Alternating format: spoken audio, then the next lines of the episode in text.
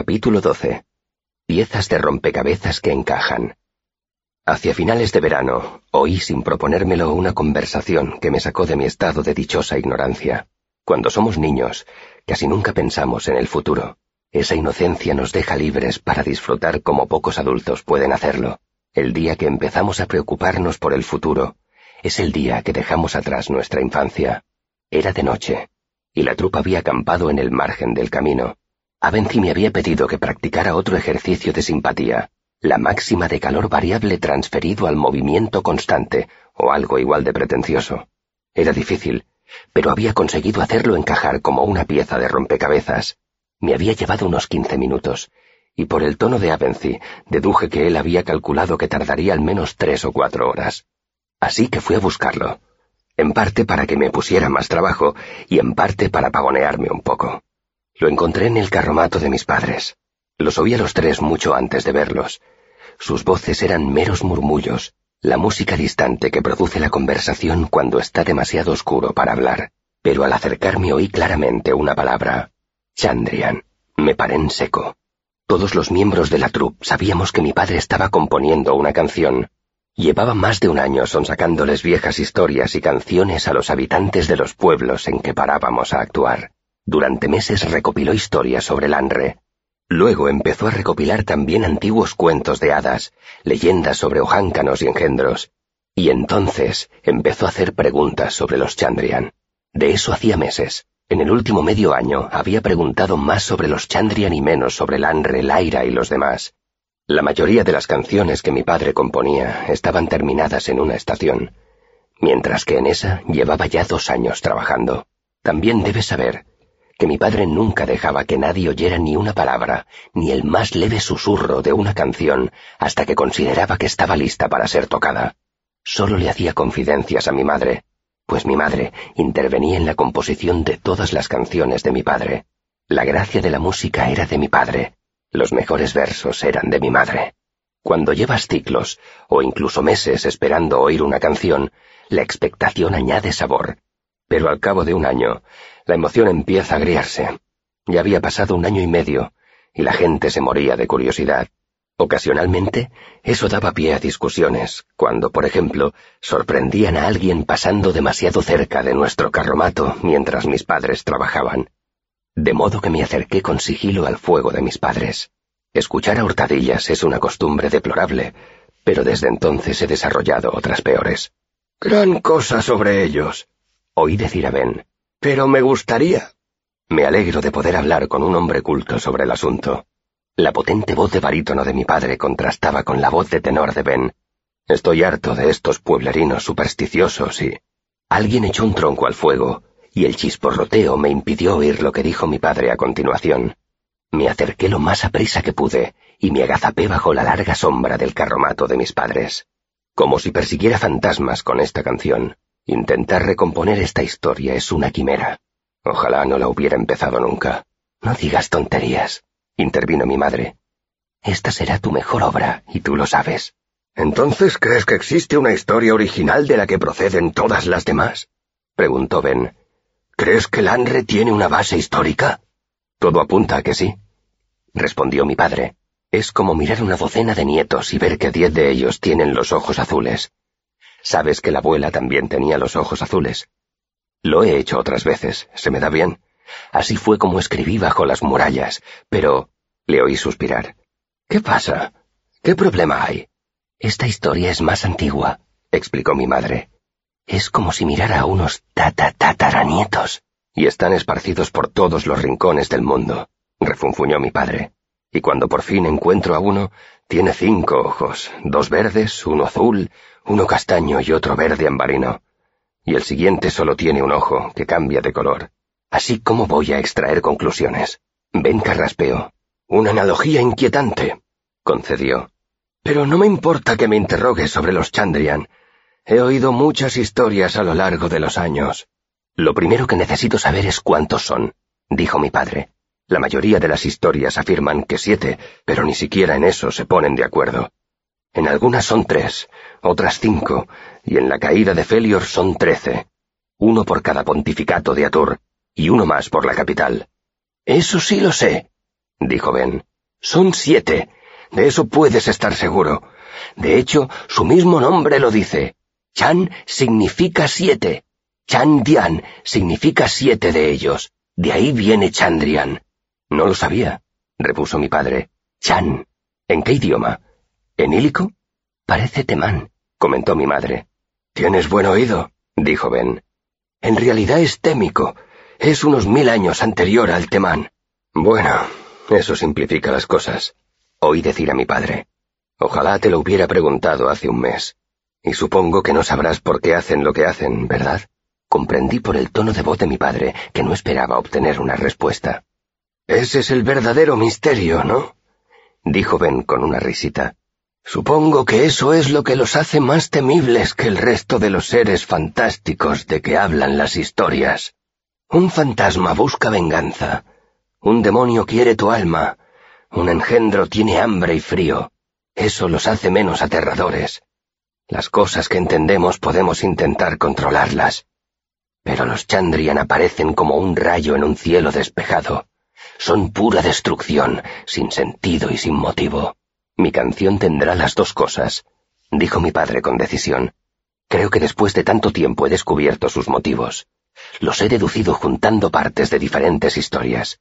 Eso es lo más mortificante, tener la parte más difícil acabada y que todos esos pequeños detalles me causen tantos problemas. ¿Crees que lo sabes? preguntó Ben intrigado. ¿Cuál es tu teoría? Mi padre soltó una risita. No, Ben, tendrás que esperar como los demás. Esta canción me ha hecho sudar mucho y no voy a revelar su esencia hasta que esté terminada. Detecté desilusión en la voz de Ben cuando refunfuñó. Estoy seguro de que esto solo es una artimaña para que siga viajando con vosotros. No podré marcharme hasta que haya oído esa maldita canción. Entonces ayúdanos a terminarla, terció mi madre. Las señales de los Chandrian son otra información clave que nos está costando mucho aclarar. Todo el mundo coincide en que hay señales que alertan de su presencia, pero nadie se pone de acuerdo sobre cuáles son. Déjame pensar, dijo Ben. El fuego azul es evidente, por supuesto, pero no estoy seguro de si debe atribuirse en particular a los Chandrian. En algunas historias indica simplemente la presencia de demonios, en otras de seres fata o de cualquier tipo de magia. Conozco algunas en que también es una señal de presencia de partículas nocivas en el aire, aportó mi madre. ¿Ah, sí? dijo mi padre. Mi madre asintió. Cuando una lámpara arde con llama azul, sabes que hay grisú en la atmósfera. Dios mío, grisú en una mina de carbón, dijo mi padre. Apaga la llama y piérdete en la oscuridad, o déjala arder y haz que explote todo. Eso me daría más miedo que los demonios. También admito el hecho de que ciertos arcanistas utilizan ocasionalmente velas o antorchas amañadas para impresionar a los aldeanos ingenuos, dijo Ben carraspeando con afectación. Mi madre rió. No olvides con quién estás hablando, Ben. Nosotros nunca le reprocharíamos a nadie su sentido de la teatralidad. De hecho, las velas azules quedarían muy bien la próxima vez que representemos la eónica, si es que encuentras un par por algún sitio. Veré lo que puedo hacer, dijo Ben jocoso. Otras señales, se supone que una es tener los ojos como las cabras, o no tener ojos, o tenerlos negros. Eso lo he oído a menudo. También he oído decir que las plantas se mueren cuando los Chandrian andan cerca. La madera se pudre, el metal se oxida, los ladrillos se desmenuzan. Hizo una pausa. Aunque no sé si eso son varias señales o una sola. Ahora empiezas a entender los problemas que tengo, dijo mi padre con aire taciturno y por otra parte está por determinar si todos comparten las mismas señales o si cada uno tiene las suyas. Ya te lo he dicho, dijo mi madre con exasperación. Una señal para cada uno. Es mucho más lógico. Es la teoría favorita de mi señora esposa, dijo mi padre, pero no encaja. En la mayoría de las historias la única señal es el fuego azul. En otras hay animales que enloquecen y en cambio no hay fuego azul. En otras hay un hombre con ojos negros y animales que enloquecen y fuego azul. Ya te he dicho cómo interpretarlo, dijo ella. Su tono irritado indicaba que mis padres ya habían mantenido otras veces esa discusión. No tienen por qué aparecer siempre juntos. Podrían ir en grupos de tres o de cuatro. Si uno de ellos hace que se apague el fuego, parecerá lo mismo que si todos ellos hicieran apagarse el fuego. Eso explicaría las diferencias entre las historias. Diferentes números y diferentes señales dependiendo de los grupos que formen. Mi padre masculló algo. Tienes una esposa muy inteligente, Arl, dijo Ben, suavizando la tensión. ¿Por cuánto me la venderías? La necesito para trabajar, desgraciadamente. Pero si te interesa alquilármela por una breve temporada, estoy seguro de que podríamos llegar a un... Se oyó un golpazo, blando, seguido de una risita y un quejido de mi padre. ¿Se te ocurre alguna otra señal? Dicen que son fríos al tacto, aunque no me explico cómo pueden saberlo. He oído que el fuego no arde cuando están cerca, aunque eso contradice directamente lo del fuego azul. Podría... El viento sopló más fuerte agitando los árboles. El susurro de las hojas no me dejó oír lo que decía Ben. Aproveché el ruido para acercarme sigilosamente un poco más al carromato. Y estar enyuntados a las sombras, aunque no sé qué significa eso. Oí decir a mi padre cuando amainó el viento. Ben emitió un gruñido. Yo tampoco lo sé. Oí una historia en la que los descubrían porque sus sombras apuntaban en una dirección ilógica hacia la luz, y otra en la que a uno de ellos lo llamaban adumbrado, algo así como fulanito el adumbrado. Vaya, no logro recordar el nombre. Hablando de nombres, esa es otra cosa con la que tengo problemas, dijo mi padre. He recopilado un par de docenas y me gustaría que me dieras tu opinión. La mayoría... Mira, Al... lo interrumpió Ben. Te agradecería que no los dijeras en voz alta. Me refiero a los nombres propios. Si quieres puedes escribirlos en el suelo, o voy a buscar una pizarra, pero prefiero que no los pronuncies. Ya sabes lo que dicen. Más vale prevenir que curar. Se hizo un profundo silencio. Me quedé quieto, con un pie en alto, temiendo que me hubieran oído. No me miréis así, dijo Ben con irritación. Es que nos has sorprendido, Ben, dijo la dulce voz de mi madre. ¿No pareces una persona supersticiosa? No lo soy, dijo Ben. Soy prudente, que no es lo mismo. Claro, concedió mi padre. Yo nunca... Guárdate eso para tus clientes, Al. Le cortó Ben sin disimular su enfado. Eres demasiado buen actor para que se te note, pero sé muy bien cuando alguien me considera un chiflado. Es que no me lo esperaba, Ben, se disculpó mi padre. Eres una persona culta, y yo estoy harto de la gente que toca hierro y derrama la cerveza en cuanto menciono a los Chandrian. Solo estoy reconstruyendo una historia. No juego con las artes oscuras. Bueno, escuchadme bien. Me caéis demasiado bien para dejar que penséis que soy un viejo chiflado, dijo Ben. Además, después quiero hablar con vosotros de un asunto, y necesito que me toméis en serio. El viento siguió aumentando y aproveché el ruido para recorrer el trozo que me faltaba. Bordeé con sigilo el carromato de mis padres y me asomé entre un velo de hojas.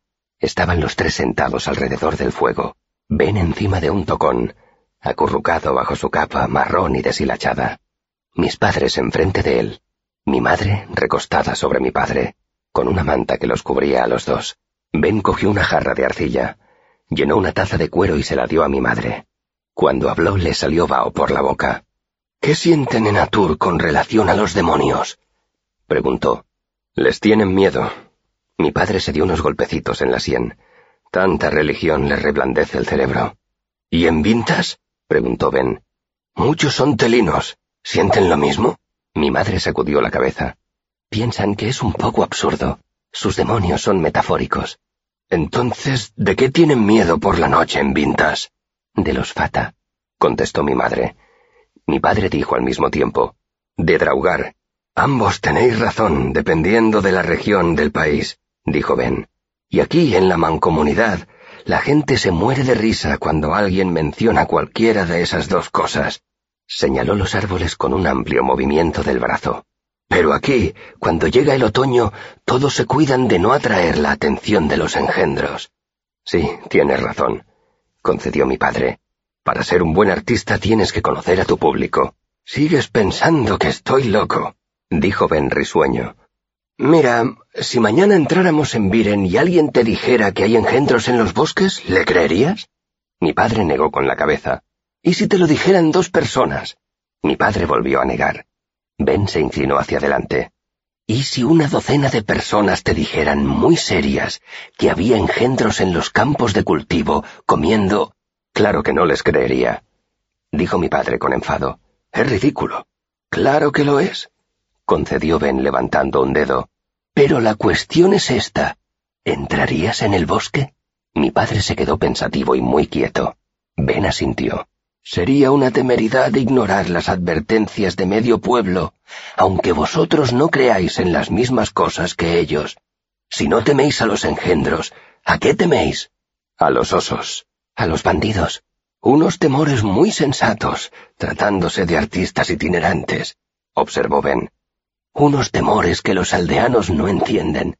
Cada lugar tiene sus pequeñas supersticiones, y todo el mundo se ríe de lo que piensa la gente que vive al otro lado del río. Los miró con seriedad. Pero, ¿alguno de los dos ha oído una canción humorística sobre los Chandrian? Ha puesto un penique a que no. Mi madre negó con la cabeza tras un momento de reflexión. Mi padre dio un largo trago antes de imitarla. Mirad, yo no digo que los Chandrian estén ahí fuera, surgiendo como rayos de un cielo despejado pero los temen en todas partes. Normalmente eso tiene una explicación. Ben sonrió e inclinó su taza de arcilla, tirando al suelo las últimas gotas de cerveza. Y los nombres son cosas extrañas, peligrosas, prosiguió el arcanista mirando con fijeza a mis padres. Eso lo sé muy bien porque soy un hombre culto. Y si también soy un poco supersticioso, se encogió de hombros. Bueno, eso es asunto mío. Soy viejo. Tenéis que ser tolerantes conmigo. Mi padre asintió pensativo. Es curioso. Nunca me había fijado en que todo el mundo trata igual a los Chandrian. Debí percatarme de ello antes. Sacudió la cabeza como si quisiera despejarse. Supongo que podemos dejarlo de los nombres para más adelante. ¿Qué era eso de lo que querías hablarnos? Me preparé para escabullirme antes de que me descubrieran, pero lo que dijo Ben a continuación me dejó paralizado y no pude dar ni un paso. Seguramente no os habréis dado cuenta porque sois sus padres, pero vuestro joven Quoth es muy inteligente. Ben se sirvió más cerveza y le ofreció la jarra a mi padre, que la rechazó. De hecho, inteligente es poco, poquísimo. Mi madre miró a Ben por encima del borde de su taza. Eso lo sabe cualquiera que haya pasado cierto tiempo con el chico, Ben. No sé por qué tendría que sorprenderle a nadie, y menos a ti. Creo que no sois plenamente conscientes de la situación. Continuó Ben, estirando las piernas hasta que casi tocó el fuego con los pies. ¿Le costó mucho aprender a tocar el laúd? Mi padre se mostró un poco sorprendido por el repentino cambio de tema. No, no mucho. ¿Por qué? ¿Cuántos años tenía? Mi padre se tiró un poco de la barba. En medio del silencio, la voz de mi madre sonó como una flauta. Ocho. Piensa en cuando tú empezaste a tocar. ¿Te acuerdas de qué edad tenías? ¿Te acuerdas de la clase de dificultades que encontraste? Mi padre seguía tirándose de la barba, pero ahora tenía una expresión más reflexiva y la mirada distante. Avency continuó. Estoy convencido de que aprendió cada acorde, cada digitación a la primera, sin vacilar y sin protestar, y que cuando cometía un error nunca volvía a repetirlo. ¿Me equivoco? Mi padre parecía un poco perturbado. Sí, más o menos, pero le costaba igual que a todo el mundo. Tenía especial dificultad con el mi. Le costaban mucho el mi menor y el mi mayor. Mi madre intervino con voz queda. Yo también lo recuerdo, cariño, pero creo que eso era porque tenía las manos muy pequeñas. Era un crío. Estoy seguro de que no tardó en superar ese impedimento, dijo Ben. Tiene unas manos maravillosas. Mi madre las habría llamado manos de mago. Mi padre sonrió. Las ha heredado de su madre, delicadas pero fuertes. Perfectas para fregar cacharros, ¿verdad, mujer? Mi madre le dio un manotazo. Luego le cogió una mano a su esposo y se la abrió para enseñársela a Ben. Mi hijo tiene las mismas manos que su padre, elegantes y suaves, perfectas para seducir a las hijas de los nobles. Mi padre quiso protestar, pero ella no le hizo caso. Con esos ojos y esas manos, no habrá ni una sola mujer a salvo en el mundo cuando mi hijo empiece a correr detrás de las faldas. Cuando empiece a cortejar doncellas, querida, la corrigió mi padre. No discutamos sobre matices de significado, repuso ella no es más que una persecución, y creo que compadezco a las mujeres castas que huyen y se pierden el final de la carrera. Ladeó ligeramente la cabeza, y mi padre se inclinó y la besó en la comisura de los labios. Amén, dijo Ben levantando su taza. Mi padre rodeó a mi madre con un brazo y le dio un apretón. Sigo sin saber a dónde quieres llegar, Ben. Todo lo que hace lo hace así. rápido como el rayo y sin apenas cometer errores. Seguro que sabe de memoria todas las canciones que le habéis cantado alguna vez. Sabe mejor que yo lo que hay en mi carromato. Cogió la jarra y le quitó el tapón de corcho. Pero no es simple memorización. El chico entiende las cosas. La mitad de lo que yo me había propuesto enseñarle ya lo había descubierto él por sus propios medios. Ben volvió a llenarle la taza a mi madre. Tiene once años. ¿Conocéis algún niño de su edad que hable como él? En parte eso es consecuencia de vivir en un ambiente tan liberal. Ben señaló los carromatos. Sin embargo, lo que más interesa a la mayoría de los niños de once años es aprender a jugar a cabrillas en el río y hacer girar un gato sujetándolo por la cola. Mi madre soltó una risa cantarina, pero Avency seguía muy circunspecto. Hablo en serio. He tenido alumnos mayores que él, a los que les habría encantado hacerlo la mitad de bien. Sonrió. Si yo tuviera sus manos y una cuarta parte de su ingenio, Dentro de un año me estarían sirviendo en bandejas de plata. Se produjo un silencio. Mi madre dijo en voz baja, Recuerdo cuando no era más que un crío y empezaba a caminar. Siempre estaba mirándolo todo, con unos ojos brillantes y claros que parecía que quisieran absorber el mundo entero. Le temblaba un poco la voz.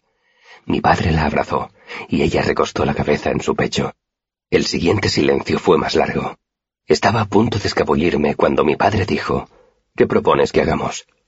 Su voz era una mezcla de preocupación y orgullo paternal. Ben esbozó una sonrisa amable. Solo que penséis en las opciones que queréis ofrecerle cuando llegue el momento. Vuestro hijo dejará su huella en el mundo como uno de los mejores. ¿Uno de los mejores qué? preguntó mi padre. Lo que él quiera. Si se queda aquí, estoy seguro de que se convertirá en el próximo Ilian. Mi padre sonrió. Ilien es el héroe de los artistas itinerantes, el único Eden Arru verdaderamente famoso de toda la historia. Todas nuestras mejores y más antiguas canciones hablan de él. Es más, cuenta la leyenda que Ilien fue quien reinventó el laúd.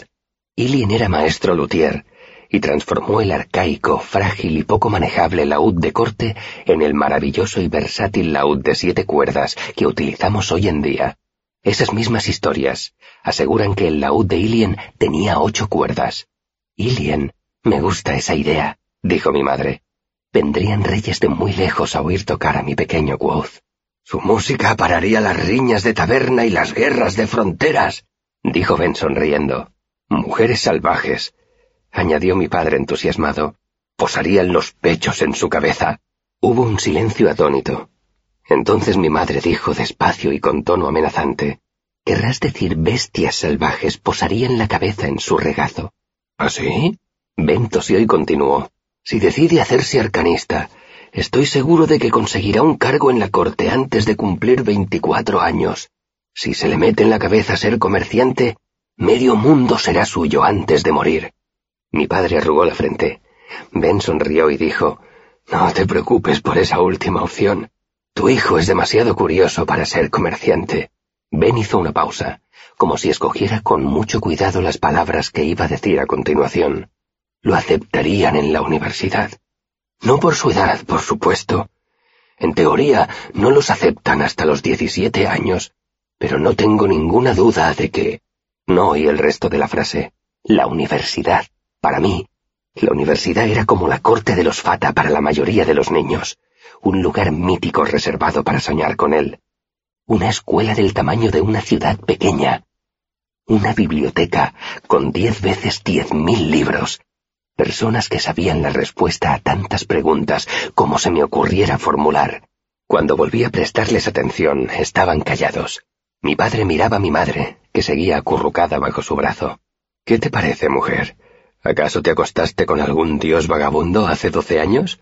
Eso resolvería nuestro pequeño misterio. Mi madre le dio un manotazo y se quedó pensativa. Ahora que lo pienso, una noche hace unos doce años se me acercó un hombre, me cubrió de besos y de acordes de laúd, me robó la honra y me raptó. Hizo una pausa. Pero no tenía el pelo rojo. No, no pudo ser él. Sonrió traviesa a mi padre, que se quedó un poco turbado. Entonces mi madre le dio un beso y él se lo devolvió. Así es como me gusta recordarlos todavía hoy. Me marché sin hacer ruido, con la cabeza llena de ideas sobre la universidad.